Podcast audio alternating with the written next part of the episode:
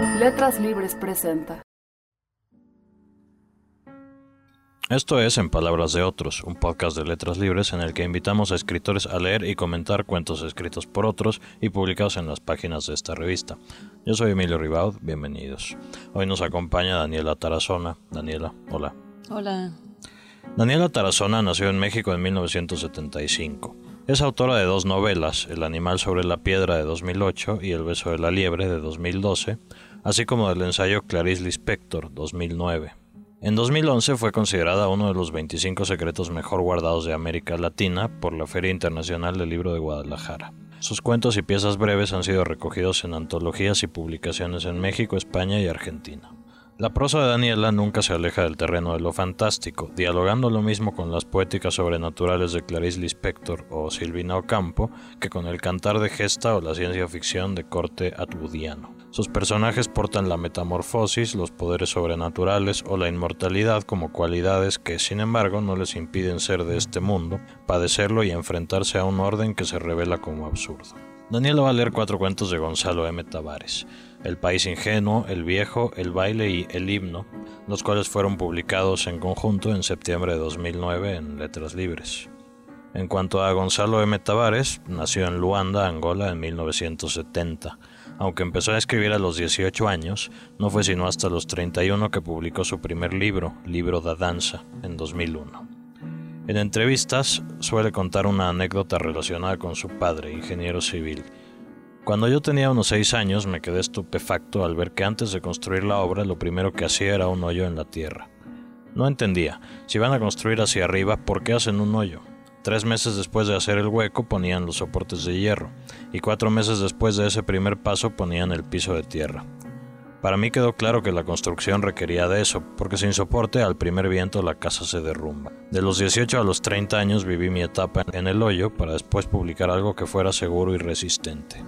La anécdota no solo explica la tardanza de esa primera publicación, es de destacar que Tavares escribió una buena parte de sus libros conocidos durante ese periodo en que no publicó nada. Desde entonces ha publicado una treintena de libros, entre novelas, poesía, teatro, cuento y ensayo. Al español se han traducido Un hombre, Klaus Klump, El barrio y los señores, que reúne 10 novelas que hacen una historia de la literatura en clave de ficción. La máquina de Joseph Walser, Biblioteca, Historias falsas, Jerusalén, Aprender a rezar en la era de la técnica y en 2014 Viaje a la India. Entre los más afamados admiradores de Tavares estuvo José Saramago, quien dijo de él en 2005.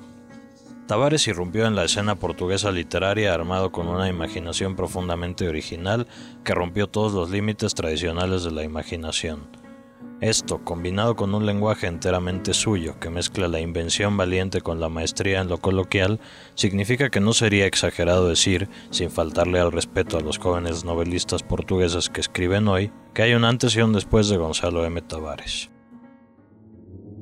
El país ingenuo.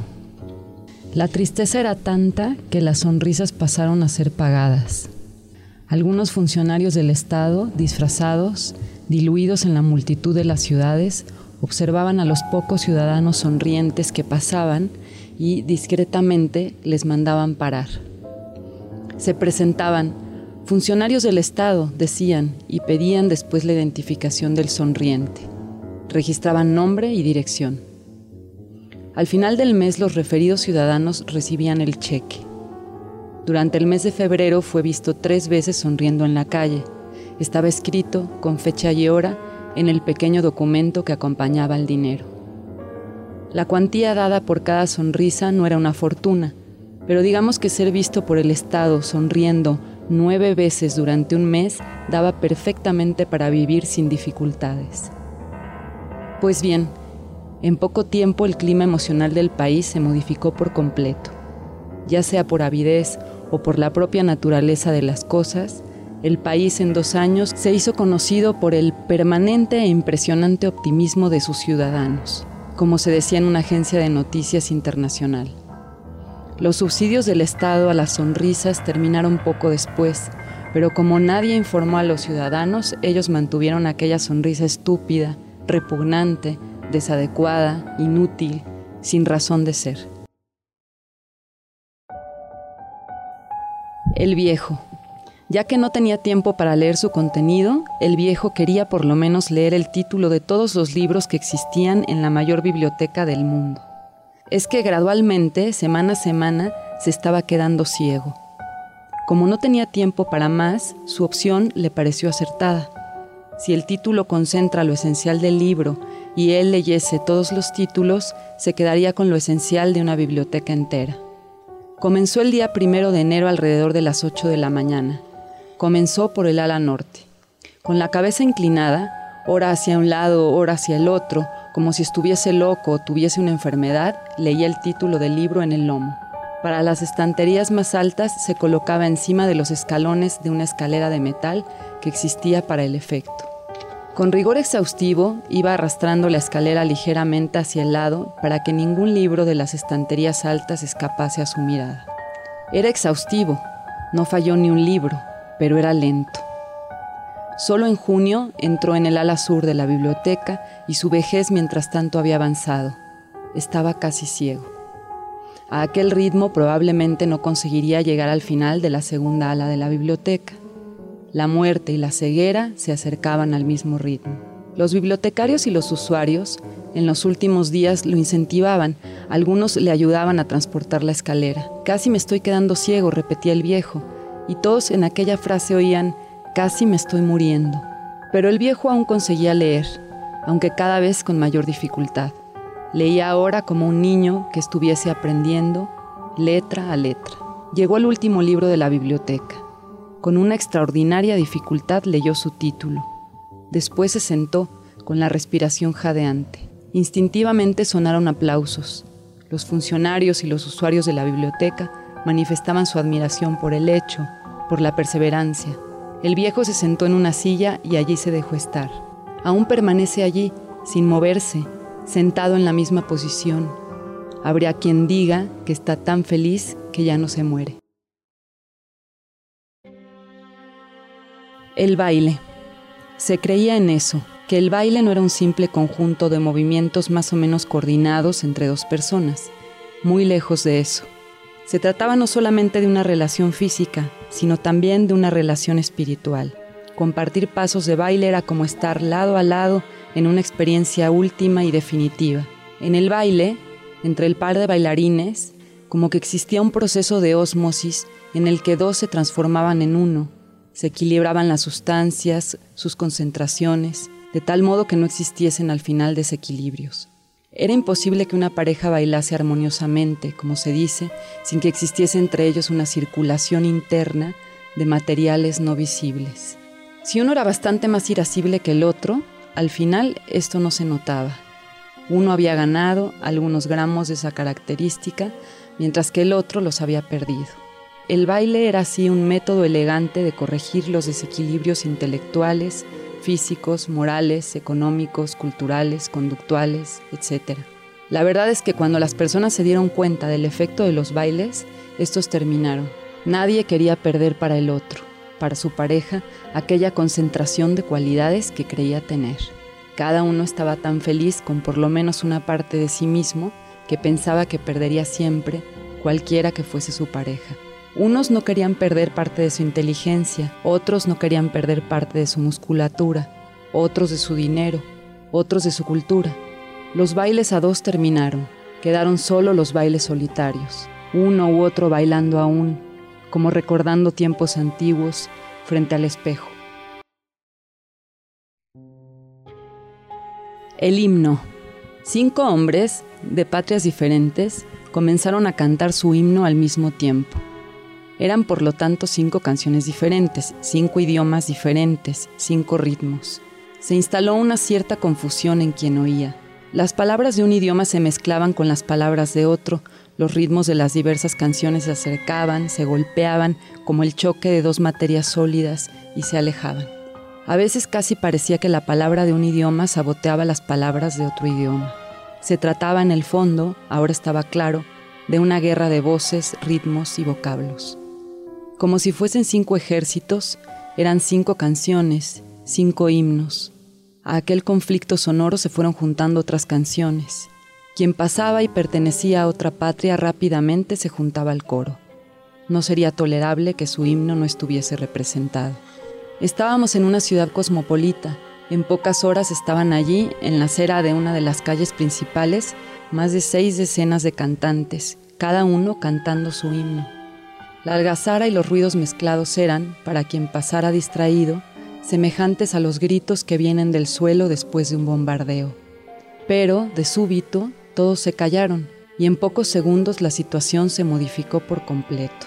Mudos ahora, aquellos hombres podrían pasar por elementos de la misma patria. La lucha, en la que cada uno intentaba imponer sus palabras y su ritmo, había terminado. ¿Cómo tranquiliza la mudez? Pensó una vieja que aún intentaba entender algo del mundo. Pero si todos se habían callado, ninguno se había quedado inmóvil. Cada uno estaba a punto de sacar del bolso el arma cargada que finalmente, estaban seguros, resolvería la disputa. Muchas gracias Daniela por esta lectura. ¿Cuál es, después de terminar, tu primer reflejo ante estos cuentos? Me parece admirable la, economía del lenguaje, las, digamos, son imágenes muy simples y al mismo tiempo con una gran potencia, ¿no? Los cuentos son muy breves, desde luego, pero son como pequeñas postales de, concepciones sobre lo social, ¿no? sobre los miedos humanos también, sobre cuestiones como muy trascendentales de la condición humana, pero escritos con muy pocos recursos, pareciera, ¿no? Y sin embargo tienen un, gran impacto. Sí, creo que es algo que es una de las características pues, más señaladas, esa economía del lenguaje que en una entrevista dice, le preguntan precisamente al respecto, él, dice, disfruto los cuentos cortos, sobre todo me gusta la idea de la concentración. El fragmento o el cuento corto obligan a que las ideas y la intensidad se concentren en un espacio reducido. Siempre procuro hacer las cosas lo más cortas que puedo. Me gusta contar la historia del escritor que luego de escribirle una larga carta a un amigo, le dice al final, me disculpo por lo largo de esta carta, pero no tuve tiempo de hacerla más corta. Esta es mi metodología. Tratar de tener tiempo para condensar, para concentrar. Es realmente lo que está haciendo y lo que algunos dirían es el, el meollo del asunto del cuento.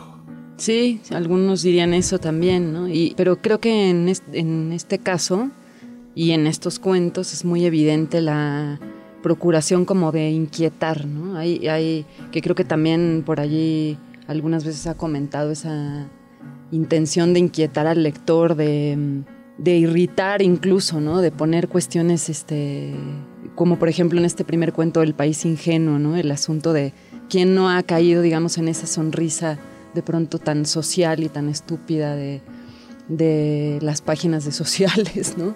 O sea, de las campañas políticas, ¿no? Y, él creo que procura esa inquietud en el lector, esa irritación, ese como dolor ante las ante cuestiones que son además muy evidentes para todos, ¿no? Y creo que su mirada es justo en esas como heridas o molestias de la existencia que tienen que ver con, pues con, con la sociedad, ¿no? con la civilización. A la generación de Tavares, a los escritores portugueses nacidos en los años 70, se les contrapone un poco con Saramago, con Lobo Antunes, en, en esta cuestión de la posición política. ¿no? Saramago, pues, evidentemente, era un escritor con una pues, comprometido con una posición política manifiesta en la escritura, mientras que estos como Tavares, lo que se dice es eso, que no, que no siguen esa corriente me parecería que no es el caso. Es decir, estos cuentos, pues sí, no, no, no, van por el lado del realismo social, pero desde luego tienen una intención política, tienen una posición política, al menos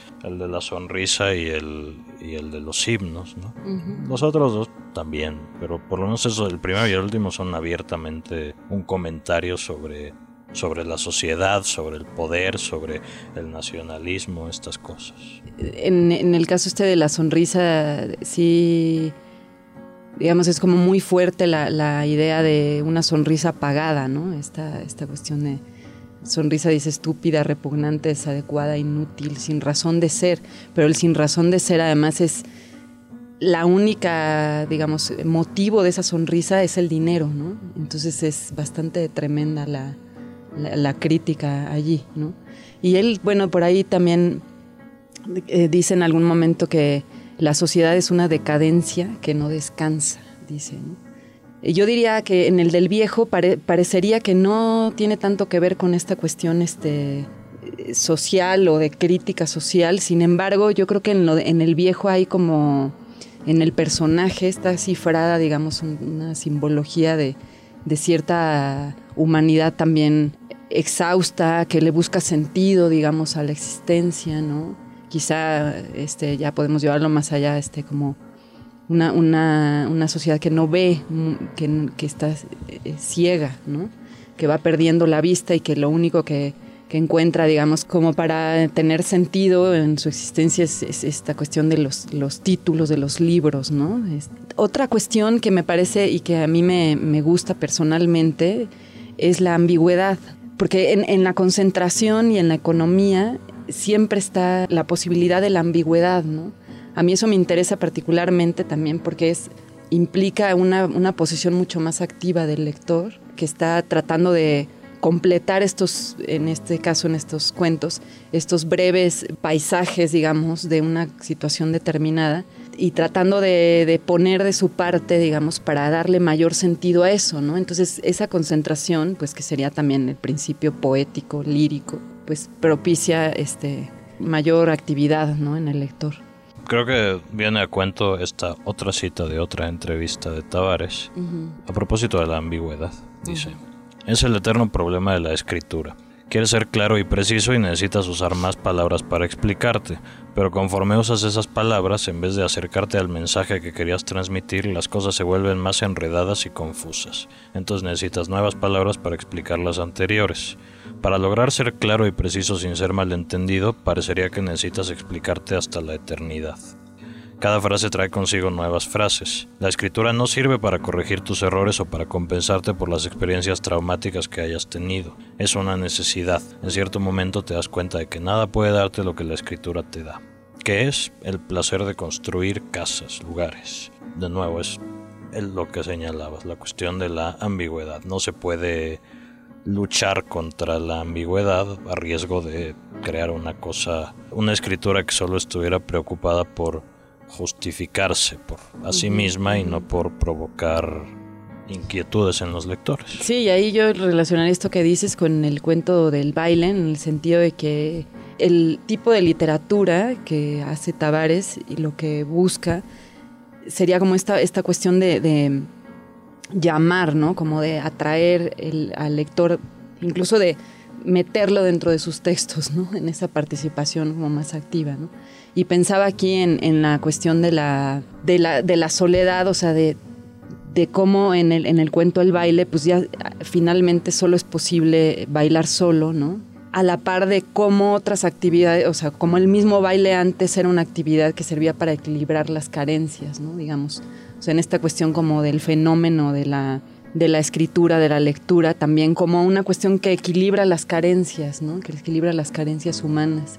Y aquí sería digamos, nos está, nos dice Tavares, ya solo se, solo se baila solo, es este el mundo que yo estoy mostrando aquí, ¿no? Donde suceden estas cosas, donde hay estas sonrisas pagadas, donde hay un hombre que, que con cierta necedad eh, o con una necedad muy humana busca el sentido leyendo los títulos, pero también sería el mundo en donde la escritura y la, la lectura son la posibilidad pues de echarse un baile con otro acaba haciendo un panorama de una felicidad un poco en cierto punto, ¿no? Los cuentos giran en torno a la búsqueda de la, felicidad, pero una felicidad, no sé, vana, eh, un poco fría. Pienso, bueno, en, desde luego en, la sonrisa forzada, apagada de los de la gente del primer cuento, en esta felicidad por hartazgo del viejo del segundo cuento,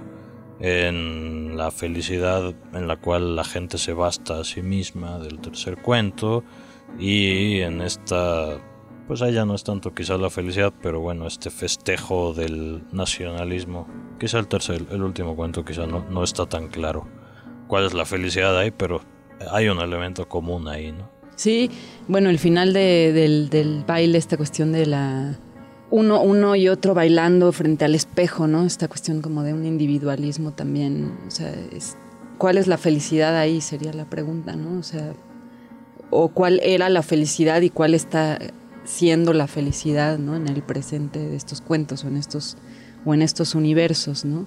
Y luego, bueno, yo diría que además de la condición como fotográfica y de la economía del lenguaje que ya comentamos, y de la potencia de las imágenes, sí hay eh, pues también temas comunes que creo que también ya los dijimos, pero por ejemplo la manipulación del poder, un retrato del capitalismo que, o de la posibilidad de comprar la sonrisa, que sería eso como un capitalismo atroz, ¿no? Y de lejos quizá esta cuestión de, del amor o la felicidad puestas en el baile, ¿no? Esta creo que sería el cuento en donde, donde se abre esa interrogante, ¿no? Como esa, ese punto de donde, donde hay un dejo de la felicidad. Y aquí también estoy viendo, sí, en el baile justamente, dice, eh, cada uno estaba tan feliz con por lo menos una parte de sí mismo que pensaba que perdería siempre cualquiera que fuese su pareja. Es bastante verdadero y cruel, ¿no? Lo que está diciendo aquí, ¿no? O sea, como hay eh, esta característica tan, pues también tan humana y tan de nuestros tiempos, tan contemporánea, de la autorreferencia, de la autoconmiseración, de todo lo que lleve lo, propio, digamos, antes que la, compañía, digamos, antes que una cuestión como más de un intercambio con, con, otro. ¿no? Es una crítica distinta a la que hace Tavares, ¿no? de Creo que su crítica es más, sí, como de un universo como frío, una especie de lugar en donde se retrata también la nostalgia, ¿no? Creo que en, todos los cuentos este, también está eso, ¿no? Está como, aquí algo se perdió, ¿no? Sí, como que todo lo que pasa en ellos remite de alguna forma a un estado en el que no pasaba, ¿no? En el que la gente sonreía voluntariamente, yo qué sé, o se leía sin un afán de leerlo todo. Dice este, estando sonriendo nueve veces durante un mes daba perfectamente para vivir sin dificultades, ¿no? Sí. El modo, la visión que de la escritura que uno intuye que tiene Tavares parece bastante congruente con el, con el modo en el que escribe. Esta elección de pasarse 14 años escribiendo sin publicar y de repente empezar a publicar y tiene mucho que ver con, con lo mismo que describe de su modo de aproximarse a la escritura, ¿no? De ir de ir borrando, de ir quitando. Es como que, ah, como que para decir algo de una cierta manera, primero es necesario guardar silencio, primero es necesario quitar, primero es necesario no decir. Está esa posición. ¿Cuál es tu posición frente a ese proceso. Hay una entrevista que dice, el tiempo es una especie de gran crítico literario, eh, habla de, justo de la idea de tirar a la basura muchísimos textos, o sea, de cómo en el cajón de pronto se convierten en, otro tipo o, toman a través del tiempo otra condición, otra solidez o, o no. A partir de ahí es la decisión, digamos, de la corrección para Tavares, ¿no? Sí creo que después de que un texto avanza, ¿no? Eh, es verdad que uno, uno vuelve y que hay muchísimas páginas de ese texto inicial que no van a ser parte del libro.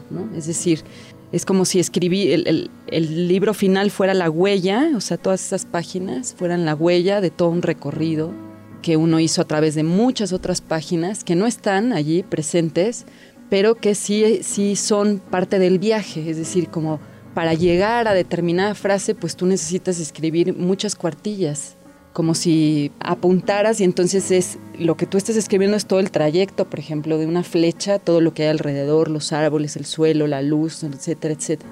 Y lo que estás buscando es el momento del impacto de esa flecha, de todo ese sentido puesto allí. Y, ahí también es interesante eh, contraponer partiendo también de lo que decía Tavares, el, el silencio previo a la publicación y el, y el momento posterior, ¿no? Es decir... digamos que el momento previo a la publicación es un momento de silencio, pero también de mucha nostalgia, sobre todo si, eh, por ejemplo, es un libro con el que uno ha estado conviviendo muchos años, pues entonces sí hay como una un desprenderse de todo de todo toda una época, digamos, de todo un periodo de, de la vida, de cómo ver el mundo, de qué textos leer, de qué exposiciones ver, o sea, como de, todo lo que uno se ha alimentado durante un tiempo, ¿no? Ahora lo que sucede después de que uno lo saca a la calle no tiene nada que ver con el momento de la escritura, realmente es muy distinto. Las lecturas, pero también lo que uno mismo puede observar de ese libro que ya dejó ir. Como dice Tavares, es la diferencia, es ver el edificio construido y tal, y luego el edificio se queda ahí y, la gente que lo construyó se va. Pues muchas gracias Daniela por tu lectura y por esta plática. Muchas gracias por la invitación. Yo soy Emilio Ribad y esto fue En Palabras de Otros, un podcast de ficción de letras libres.